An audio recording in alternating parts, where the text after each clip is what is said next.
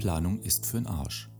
Der Satz lag mir in den letzten Wochen öfter einmal auf den Lippen, doch gesagt hat ihn vor einigen Jahren ein Projektleiter nach einer Teamübung in einem Teamentwicklungsworkshop.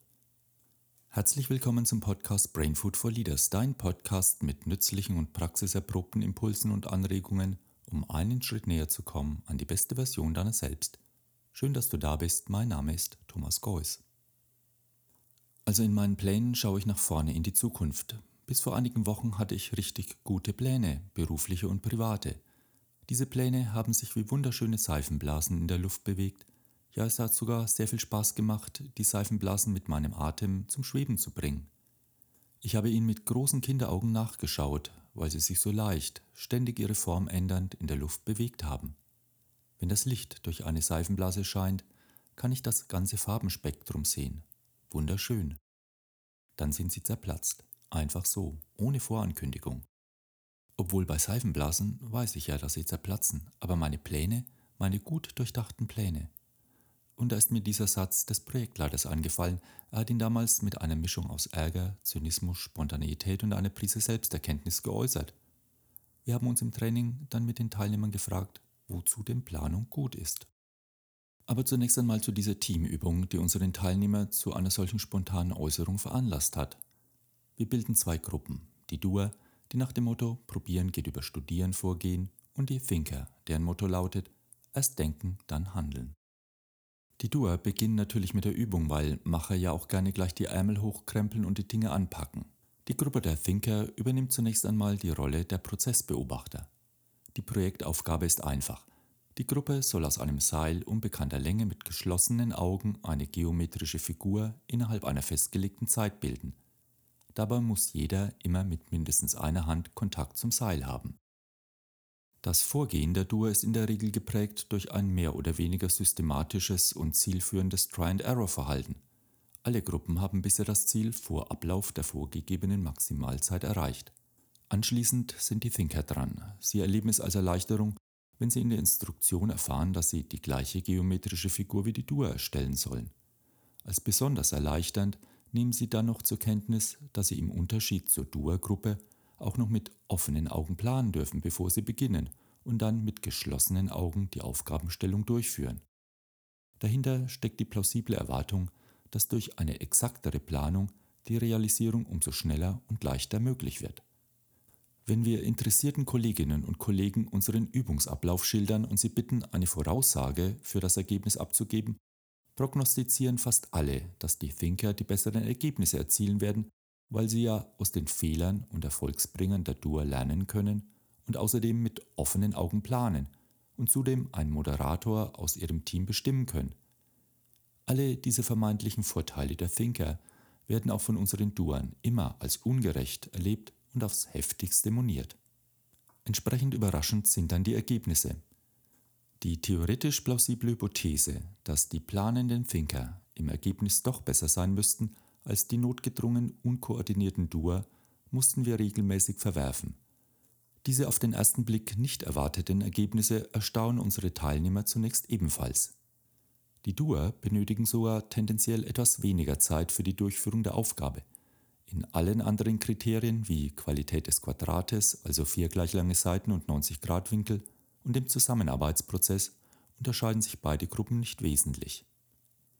Aber schon nach kurzer Zeit wächst bei den Teilnehmern meist eine vage Erkenntnis, dass sich hier in der Übung etwas zeigt, was die Teilnehmer auch aus ihrer Projektpraxis kennen. Und diese Erkenntnis hat zu dem Satz geführt, Planung ist für'n Arsch. Das stimmt natürlich so nicht in dieser Absolutheit. Aber am beeindruckendsten für unsere Gruppen ist allerdings die Erkenntnis, dass die oft recht guten Planungen und Absprachen der Thinker nicht in der gewünschten Form in der Realisierungsphase umsetzbar erscheinen. Weil, wie es ein anderer Teilnehmer einmal treffend betont hat, der Teufel steckt doch eben im Detail. Und nicht jedes Detail kann im Vorfeld bei der Planung berücksichtigt werden. Wenn ein wichtiges Detail in der Planung übersehen wurde, geraten die Thinker in besondere Bedrängnis, weil sie sich auf ihren guten Plan verlassen haben und sich in einer solchen Situation relativ orientierungslos verlassener fühlen als etwa die Doer die lernen mussten, relativ planlos, durch Versuch und Irrtum zum Ziel zu gelangen. In einer solchen Situation kann es dann zusätzlich zu einem Problem kommen. Wenn etwas nicht nach Plan läuft, wird ja oft nach einem Schuldigen gesucht, statt nach einer Lösung. Eine weitere Erkenntnis ist, dass zu detaillierte Planungen der Realisierung oft mehr schaden als nützen. Denn wir haben es hier mit zwei Welten zu tun. Einer theoretischen Planungswelt mit ihren eigenen Gesetzen, zum Beispiel die Gesetze linearer Ursache-Wirkungsketten oder dem Glaubenssatz gut geplant ist halb gewonnen.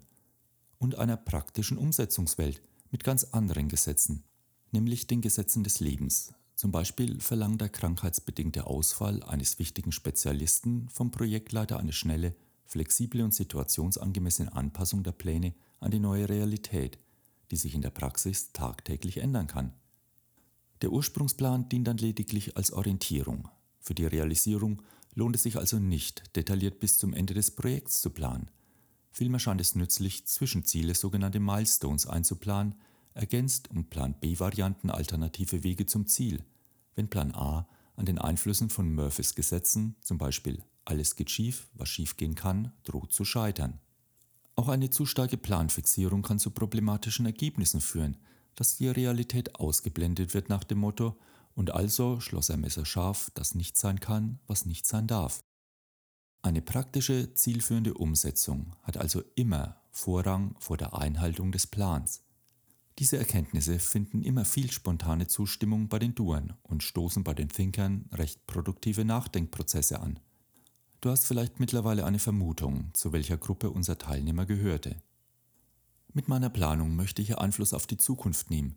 Ich stelle mir meine Zukunft gedanklich vor, male mir die wünschenswerten Dinge aus, bis es sich so anfühlt, wie ich es mir wünsche, und dann erwarte ich auch, dass es so kommt, wie ich geplant habe. Das Wort Plan hat seinen Ursprung im lateinischen Wort planta, was Pflanze bedeutet, aber auch als Fußsohle übersetzt werden kann. Der Plan ist eigentlich ein Grundriss. Er gibt mir Sicherheit und dann treffe ich meine Entscheidungen und mache mich vielleicht auf den Weg zur Umsetzung.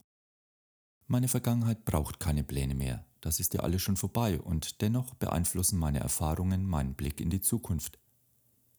Bin ich eher skeptisch und sehe das Kommende kritisch oder bin ich hoffnungsvoll und freue mich auf das, was da kommen könnte. Und die Gegenwart braucht keinen Plan, denn sie findet ja gerade statt. Sie ist im Augenblick meine Realität. Hier begegnen sich meine Vergangenheit und meine Zukunft. In diesem Sinne wünsche ich dir und mir glitzernde Seifenblasen. Letztendlich, wenn sie auch zerplatzen, so ist es doch immer wieder eine Freude, ihnen nachzuschauen. Ja, das war's für diese Folge. Wenn dich das Themenspektrum interessiert, dann hör doch gerne auch meine Episode Erwartungen können helfen und uns im Wege stehen an. Weitere Podcasts findest du wie immer unter brainfoodforleaders.com. Dort kannst du mir auch gerne deine Erfahrungen mitteilen. Ich freue mich von dir zu lesen, zum Beispiel über unsere Instagram- oder Facebook-Seite und über eine positive Bewertung auf iTunes. Vielen Dank dir fürs Zuhören, pass gut auf dich auf, lead your life, dein Thomas.